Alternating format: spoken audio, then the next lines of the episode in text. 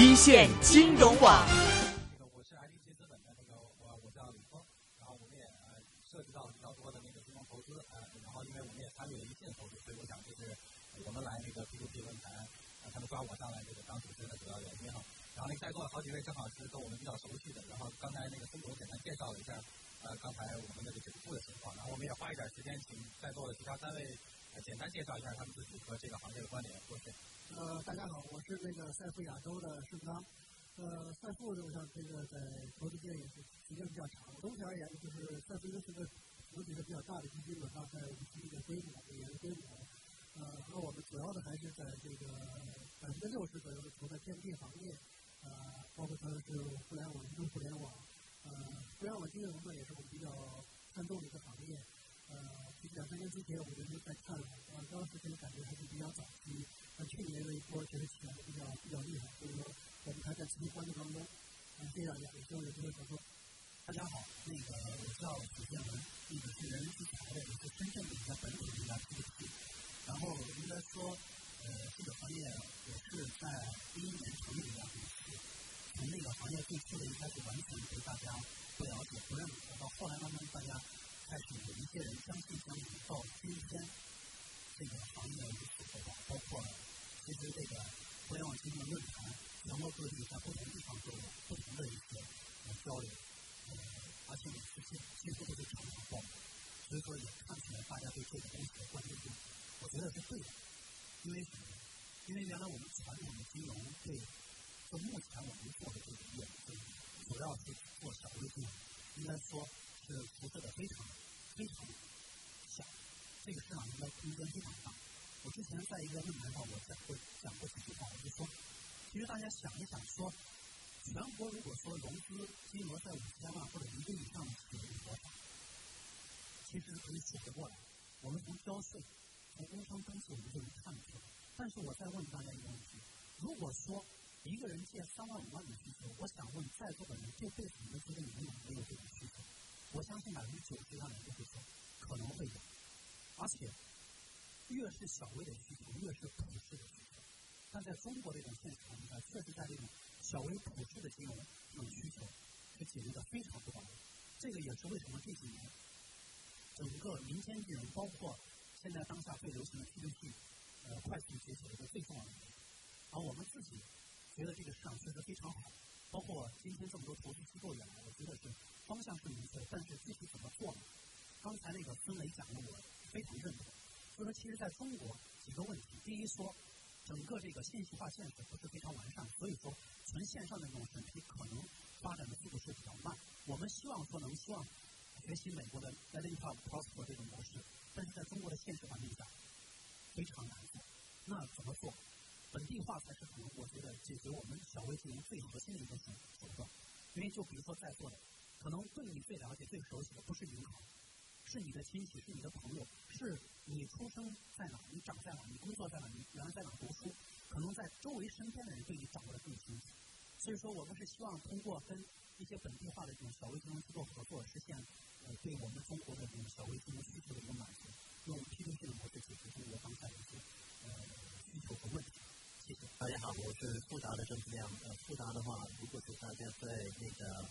这个这个上市公司有做投资的话，可能会比较清楚富达这个名字。呃，富达是美国最大的，或者全球最大的一个公募基金，呃，管理的基金规模大概是一万八千亿美金左右。呃，理财方面的管理的基金规模更大，大概是两万四千亿呃呃美金呃这样的一个规模。所以呃，所以除了在美国呃，我们实际上也跟 IDC 在那个 Prosper 呃一起投资在这个。呃，在美国的 p o s t 公司里面，呃，我们可能是更早，呃，反过来这一次是我们比 ID 是更早，来，进入 p o s t 那所以在 p o s t 的经验的话，呃，我们支持一个股东，实际上也是一个投资人在那个平台上面。所以我们经常说 P to P 的话，逐渐的是让我们看到不是 P to P，不是 P to P，实际上是 professional to P，一个一个会逐渐的变成一个。呃，这个机构投资人进行进行这个平台，所以我经常跟那个行业的朋友交流的时候，他们说，呃呃，这个最缺的是这个呃呃呃好的这个呃企业，去做贷款，我承认，只要你要找到好的一个呃呃这个呃贷款方方的话，实际上很多机构也很多神州经济纵横。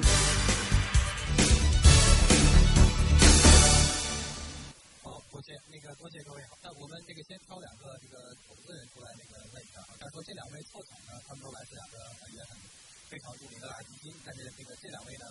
刨去呃正股他们在美国从里边投的跨出之外，他们在国内都还没有投 P2P。我们先问一下这个问题，我问的很很有针对性啊，就两个。第一个，你们为什么还没投 P2P？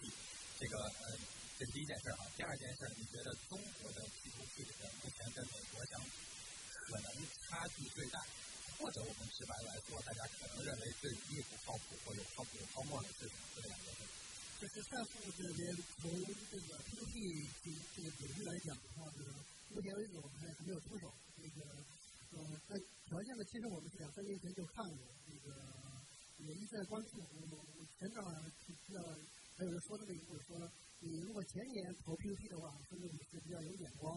你要是去年投 P2P 呢，就说明你是比较很时髦；你要今年的投 P2P 呢，基本上你就等着找死。这个也说明这个行业的竞争其实在。那我们插个问题，你还打算找这个死吗？还是？对，但是我觉得其实反而可能是一个机会，因为对我们来讲，这个赛富的风格呢，其实他一直是不太愿意去。去赶赶风潮、赶热潮的那种风格，就是要么我们投比较早期的时候能够看得看得清楚，但当时坦白讲，两三年前我们看的时候确实觉得投还比较早期，可能需要一段时间，但没想到它一下就起来了。但今年呢，我感觉是会进入一个起来和整合期，在这个过程当中呢，实际上我们觉得可能会会有机会，就说反而我们可能能找到机会来投起来。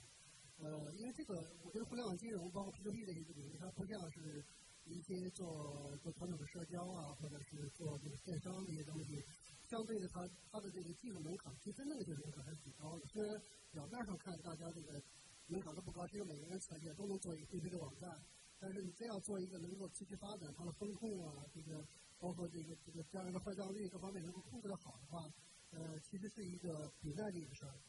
所以我觉得这个行业长长远是看好的，短期是一个。我感觉是一个要进入一个整合型的期，在里边可能反而能看到新的一些投资机会。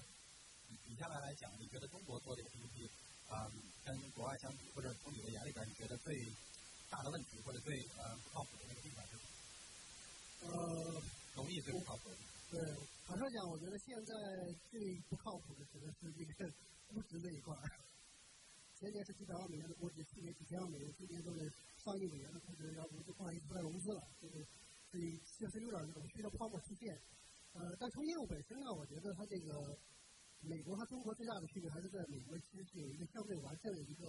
呃信用评估体系，像你刚才说的讲的 c i 这个体系，而中国呢现在基本上是各家自己在做自己的，每个人都在说我自己有一套好评估方法，但是。呃，最终效果怎么样？因为都都是其实时间不久，觉得这个还是需要时间去考虑。而且每一家其实收集的信息还是有限的，没有一个全社会的这么一个信用评估体系。这个我觉得是中国和美国最大的一个区别。好，明白。那个，这个呃，这个行业的话，我们还是有兴趣，非常兴趣的话，还是一直在关注这个市场。呃，为什么趁现在还没投呢？实际上，如果是如果是你看这个当年的 Prosper，它是第一家去做这个行业的，那所以从这个创新来说呢，它是相对来说比较比较强的。那现在我们在这看这个行业里面，六百多家这种呃小微贷款的公司，实际上进入的门槛是蛮低的，所以他们在在抢市场的时候，你要看得准的话，啊，呃，首先你不可能六百家都去看啊，所以你必须要有一个方式。那第二呢，就是说，呃，同质化是非常高。呃，这个监管的这个方向也不明确，所以在这一方面的时候，我们必须要要掌控这个几个几点，这个我们认为是呃最核心的问题。你刚才说，呃，你怎么问第二个问题最不靠谱什么？我觉得最不靠谱就是信息的问题，就是说这些呃呃个人企业也好，个人也好，他的这种呃呃呃呃信息对于个人的这个信贷情况。啊，所以我觉得征信这一块呢，也是一个非常值得关注的一个一方面。呃，如果政府没呃主导去把这个征信这个这个这个呃数据呃这个行业呃搞好的话，我觉得这个行业发展呢还是呃还是有有挺大的一个风险。第二个就是说，这个必须要是我们在看这个行业里面，必须是作为一个呃，如果是要做到核心的一个规模的话，它的核心的竞争力在于它的风控啊，还有呢，它的呃这个呃找到这个这个高质量的一些这些借贷员。但是现在六百多家还线上的，还有现在 N 那么多家这些小微贷款的公司都去抢这些公司，所以。这些人，呃，实际上这个个人也好，这个个体户也好，啊，他的这个呃那么多供应的话，实际上这个市场是确实挺难挺难做的。啊，我觉得这个是呃我们在看这个市场的时候必须要关注的一个，找到它核心的竞争力在哪里，是否是呃它不会像像美国只有两家呃呃大的这个呃 P P P 公司，我觉得中国的话，因为它传统。以来的话，小微贷款一直在存在，所以呢，它可能会多几家，但是它必须要有核心的竞争。神州经济纵横。这都提到了说最容易看不清楚的是，到底谁能够建立起来核心的数据或者叫风险控制体系和能力？这我想是他们对 P2P 的普遍担心了。那个呃，我们请两位从业者也来 comment 一下。短问题很简单，就是你们觉得像我们在座的三位这样投资人来跟你们聊 P2P 的时候，听起来投资人把 P2P 的最没看懂的或者最不靠谱的那个判断是什么？跟很多投资做打个交道，我觉得呃，可能更多的是站在国外的角度去看过的。呃，但是中国的现实环境跟国外差异比较大。就刚才说的，有很多信息。很多东西这些问题可能在国外看来稍微解决，它能通过系统化的、呃程序化的有自动交易或者这种模式可能比较流畅，但在中国呃是比较难的。其实做金融本身现在看来还是脚踏实地的一步一步去做，还是很辛苦的一个工作，可能还没有大家想象的那么我我通过怎么通过一个互联网的形式很快的爆发，这个我觉得是一个最大的一个呃理解上的一个。明白了，那个那个从今天孙总呢，我嗯从我们的观点来看呢，就是实际上就是看这个地必须要 P M P 加进行双向来看。P M P 的原来总是看很多互联网的，主要看流量、看主流的、看这个转化率啊，或者一个购物成本等等这样的一个因素。但在 P to P 行业它不适用，为什么呢？P to P 行业不是靠广告来收费，而靠交易，所以这个呢就是可能要不太一样。第二个呢，就是从金融的角度来看。实际上就看他看什么，看什么和看团队。一个就是从团队的本身，他的团队的稳健性，他团队背景，其实就对 P to P 会有很大的影响。比如说现在大家看到跑路的很多的贷款的一些平台，你会发现个人的平台，或者说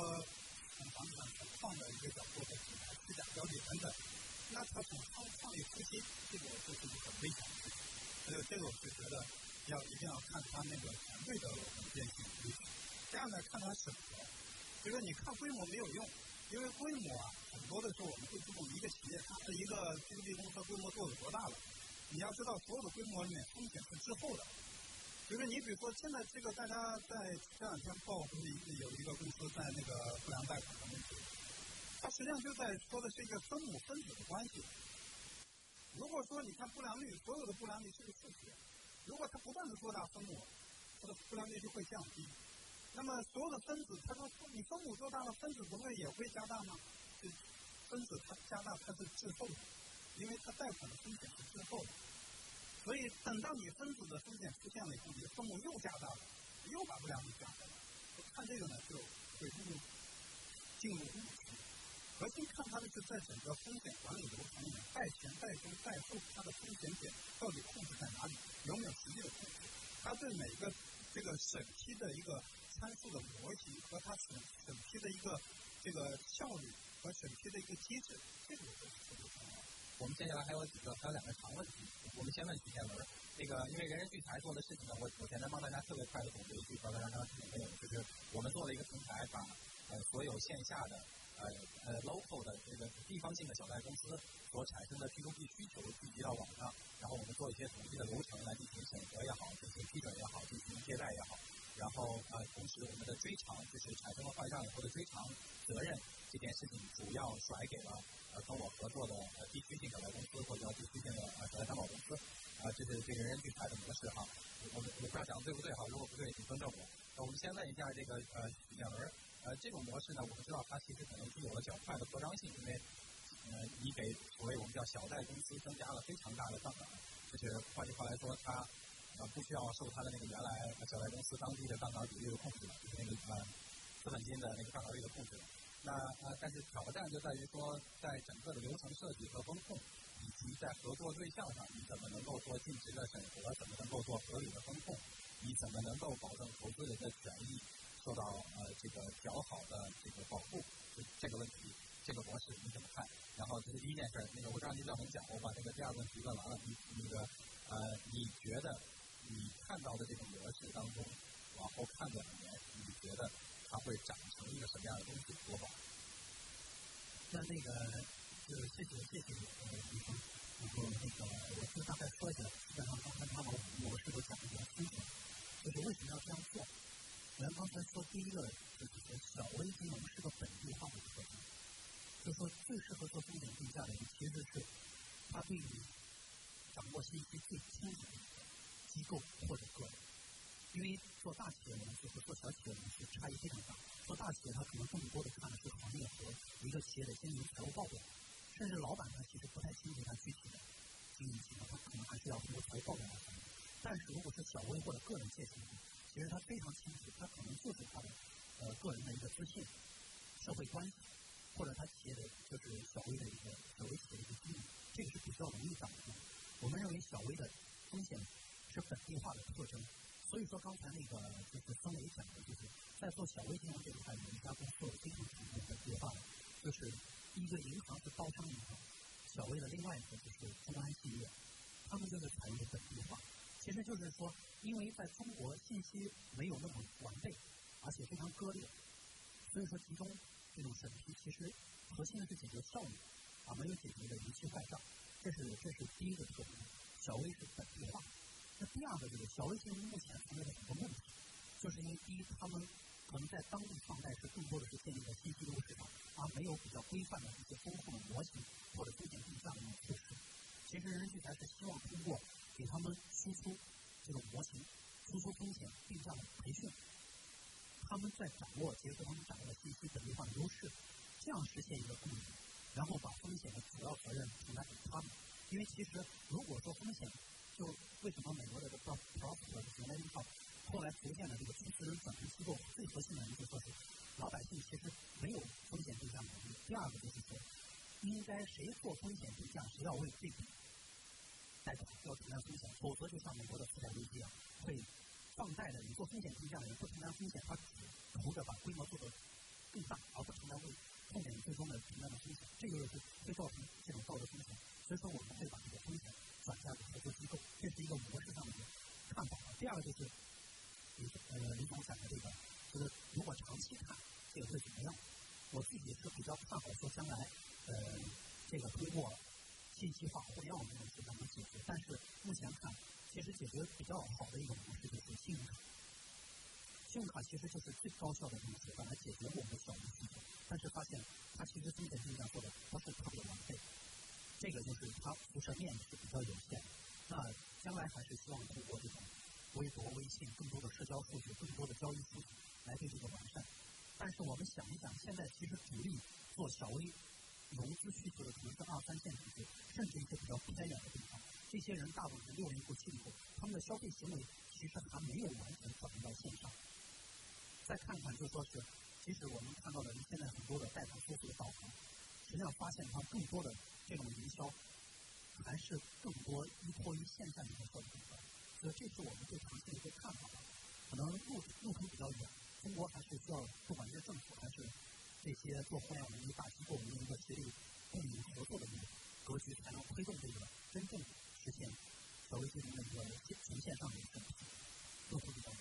好，意思就是说，既然信息的流动性和获取性比较差，所以我就依靠每个地方的这个合作机构来获取当地的信息，呃，或者叫借款人的信息，包括追偿的，就是怎么才能把这个人的钱要回来？怎么怎么通通过影响他的哪哪种类型的这个呃，不管叫关系还是行为，使得我这个追偿可以变得有可能。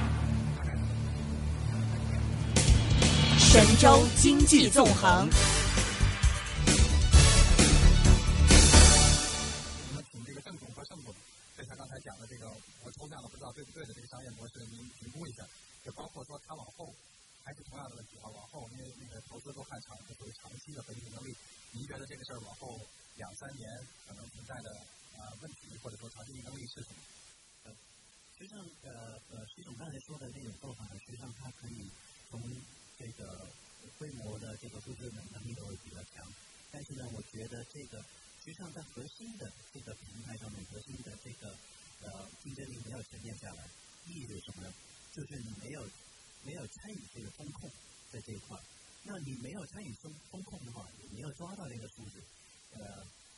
什么样是坏账，什么样情况出现坏账，你都都得把这些东西都交给别人。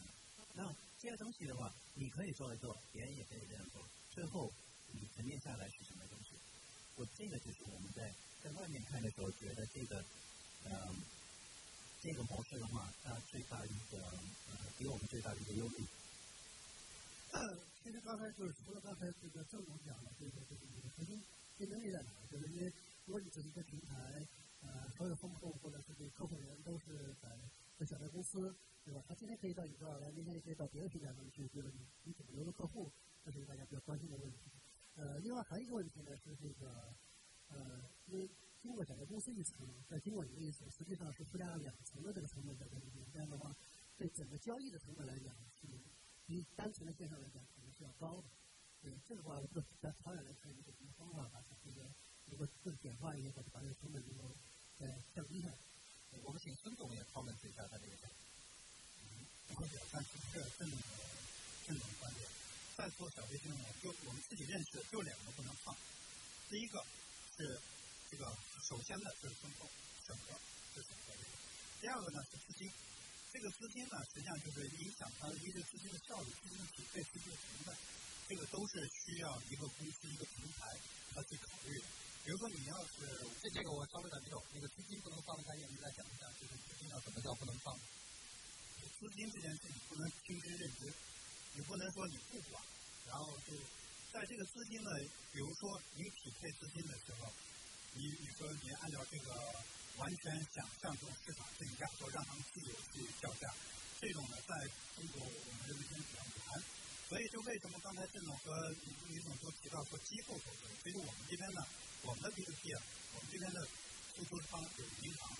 因为它呢只需要六到七个点资金成本。我们还有机构，机构呢我们机构是通过银行委托贷款，因为它只需要六到八个资金成本，还有个人。个人一般需要多少呢？一般都需要十几。所以在这个过程中呢，如果你对资金的把握，你需要的对资金的效率，你比如效率就是你什么时候引入资金。做小微信贷，一定是先有债权后有资金的，你不能先有资金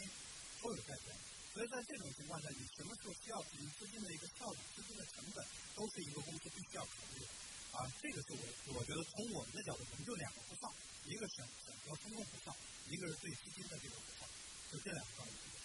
那您拿我们全部全部往外想，往外来放。这种模式，这种模式呢，它是搭了一个平台，然后引入担保公司、然后来说这样的这种方式。因为八千家小贷公司客观存在，这就是生意，所以我认为呢，在这里面是有生意的。但是它这种生意呢，它一定会对小贷公司来说、担保公司带来什么带来资金、带来客户、还带来什么只要比如你小贷公司都是。有资金的瓶颈，你这边要源源不断有资金，那这个生意也能成，这没问题的。因为小贷公司有注册资本线，它得不到资金的能力，我觉得你能成的。但是第二个，要么你给他带来客户，如果这两个你都不加，你不能充分的资金保障，不能充分客户保障，那基本上这个就比较难了。操作，其实只要抓住一点，他就可以。那个先说重的这个问题，其实每个公司都在想这个核心竞争力啊。你刚才说的。你们说我们风控外包，其实这个理解是，只是说风险最终承受的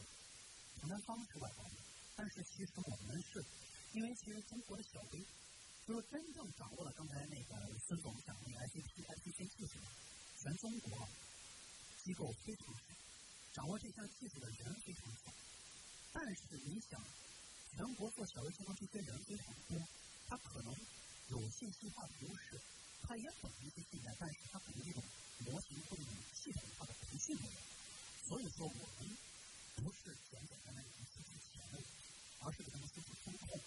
说实际上，我们对合作机构的风控是有很强的一个影响，是希望他们用这种比较标准化的风控模型，再加上他们本地化的特征、风险特征。其实想想，中国南北差异、东西差异、平时差异差异非常大。为什么说统一的模型不适合做定价？因为中国的差异太大。所以说。很多银行它也在研发第一产业、第二产业，第二产业还分什么汽车制造业，不同行业的不同风险定位，其实都是想把一个客户风险定下的定准。那我们其实就是说，你给他输出一个标准的模式，再让他结合一些本地化的优势，有掌握度，这个才是做风控最最基本的。这是就说，首先第一个，在风控这个方面，我们不是没有影响，而是我们给合作机构提升。第二个问题就是说。其实对合作机构来说，他们需要的是什么？他们需要的是钱，需要的是这帮人。合作机构其实他在我们的合作，不管说，因为在这个大平台的合作上，它是相对比较、相对比较应该说地位比较低一点。就是合作的时候，我们我们现在也是希望说能通过互联网把这个借款的这个获客能力，如果再能给他们输出的话，那实际上大家就可以理解为从借款的业务获取。到获客以后做风险定价，再到资金匹配，其实这是一个真正的小微的生态链。只不过说，唯一的风控它是需要本地化的、落地的控制，那才是这个生态链。神州经济纵横。我们问您的问题也是一样的，就是说，您看您现在做的商业模式里面事情。样，你往后看个两三年，你觉得您最大的这个机会，或者两三年以后，你觉得你按照刚才逻辑下来最好的那个竞争力，其他人不管是银行，还是第三方支付，还是现在很大的在线或线下的 P to P 或小额贷款机构，都有可能打不动你的那个事儿是什么？为什么会变成那样？就是你的商业模式。刚才您提到的另外一个问题，就是说未来可能我们的一个竞争优势。那我人认为，我们竞争优势就一个就是在移动互联网金融的对于这种客户数据长期的积累所沉淀下来对它的授授信的体系，这个这个就是等于你在互联网互联网上花的时间越长，呃，我获得数据越多，获得数据越多，我对你信任度就越大。所以这个呢，是对我们越越积累会越有沉淀的一个一项内容。第二块，这个我稍微插一个问题，不好意思。那个，您觉得在中国目前的小微借贷当中，在单品借贷金额这件事情上，有没有一个离谱、不好的和好的之间的分别？嗯，其实大家普遍都在一万美金左右，这是一个常见的状况。对，如果说做线下调查的，刚才像那个徐总讲的，小额贷款是通通常是一两百万，像民营银行、商贷通都是两百做小额贷款，微贷呢有做几十万的，就是。也需要线下调查做生意的，或者二三十万的这个，那是 B 的。我们主流的是 to to C 的，to C 的，它是对小微企业主个人的贷款。主流的做个人消费性质的贷款，主要是在一万美金左右，三到六万人民币，这个是主流的，大家都在做，包括人人贷啊，包括很多东西都在做。那么在在这个做到一千一万元以下的就比较少。我我刚才没听懂的事情，就是您做的那个额度是更更小的，是更在移动互联网金融户均额度五千块钱，那你就更像信用卡贷款。我们呃可以这么理解。那您觉得，那我们第二个问题还是这样的话，就是说，我们看几年以后，我们的所有的，那我再再加上除了银行加信用卡公司加第三方支付加 P to P 公司这四个竞争对手相比较而言，往后看两年，我们做了这个事儿，估计最大的优势和核心竞争力。我认我认为在这个过程中。这所有的行业加起来，最不怕的是银行，最不怕的是银行，最不受影响的是呃不受对我们不受影响的银行，对我们可能会一些构成影响，实际是第三方支付公司。第三方支付公司它有先天的支付的优势，很多支付公司受了收单的挤压，在寻求做 P to P，这个其实对我们可能会有一定的影响。这个我觉得是有一定影响。有些银行出来了，你也知道，直销银行当中最重要的。两件事中的一件事情，就是相当于做心理的呃授信和呃直接的心理授信。那你觉得这件事情对你有没有影响？银行的体系决定就是非常重要。这个公司行业影响也不大，这个市场现在属于大市场、小众的市场。不管是哪家公司再大，它仍然它的存在并不影响别的公司的存在，还没有构成那种充分竞争的一个状态。因为大家可以想到，我们做这个这个行业里面，比贷银行贷款利息要高，但比民间的高利贷贷款利率要低。大概是个什么位置？大部分的现在公司都在百分之十八到二十之间，那就是典型的信用卡贷款。它信用卡是最高是十八，是吧？它比信用卡还要高一些，还要高一些。所以这个这个区间呢，是实际上找到了一个中国的一个细分市场，本来银行该做但没有做的事情。银行是要四倍之内都是可以的，是吧？但是银行很多的时候，它是在这个区间就没人做，所以在这个将来这个市场的份额是非常大的。咱们想想，中国银行的市场有多大？然后在民间金融这个这个市场有多大？所以互联网金融实际上在中间找到了细分的一个点，在这个市场在博取一个分。所以在 P to P 公司行业，我认为现在竞争还谈不上，就是谈不上竞争，大家还是在圈地、在抢占光的时候，而不是说在那个因为一触可的时候还还到到不了这个地步。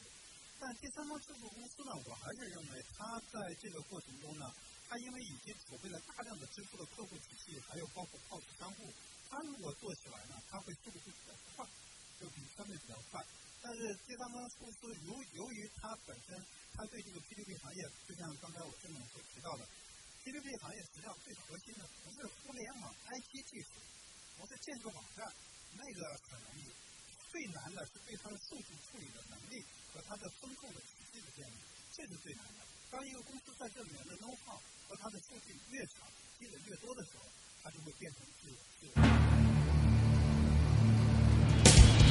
神州经济纵横。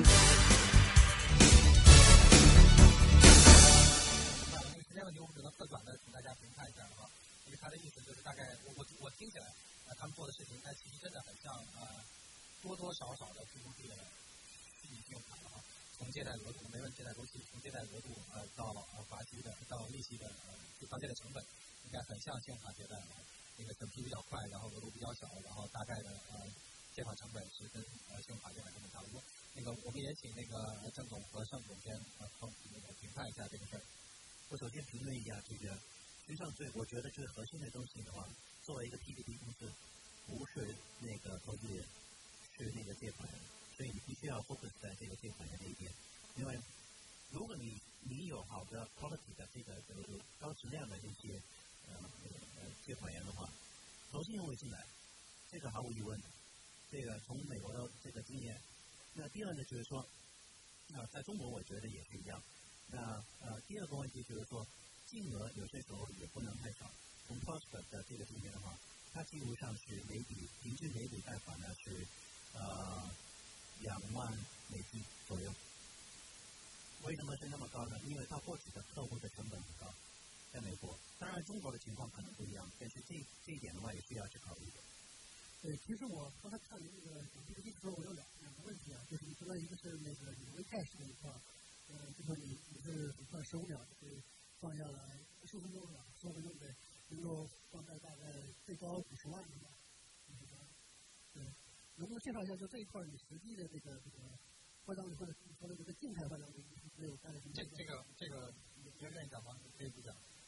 一开始这个所强调的是要把那个现在升级的，您说的五十万呢，我们会通常在第三步里面中。第一步，它简单授信以后就马上会给他一个额度，这个额度并不大。他如果再追加额度，他可能授权使用，把我们支付宝的账单和信用卡账单会输成给你，我们可以再再一个增加信用。第三步，如果他再提供一些其他的一些资讯的话，那我们就会追加到更高。这是上限是五万，他一般不会做到这么高。啊，它是分级的进行分段的进行测试。现在我们在这个移动互联网这个在做的这个这个中，我们的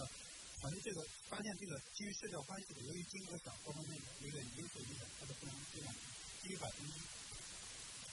那你这块的资金是说你自有资金来做这个？我们所有的都是平台，我们的资金都不是和你来说，和你和你从这一块是一样对接的。对，是来自于机构和银行，啊，来自于个人和银行，而不是我们自身不做，自身不是贷款机构。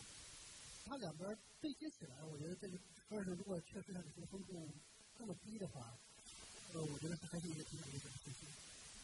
A 开始是我们一个产品，我们一个现在规模还比较大的一个微信贷。微信贷呢，它就是就是传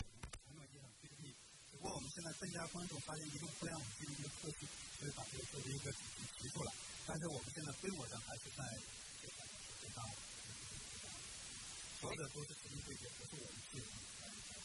再次感感谢所有观众的时间和所有各位嘉宾的时间，谢谢大家。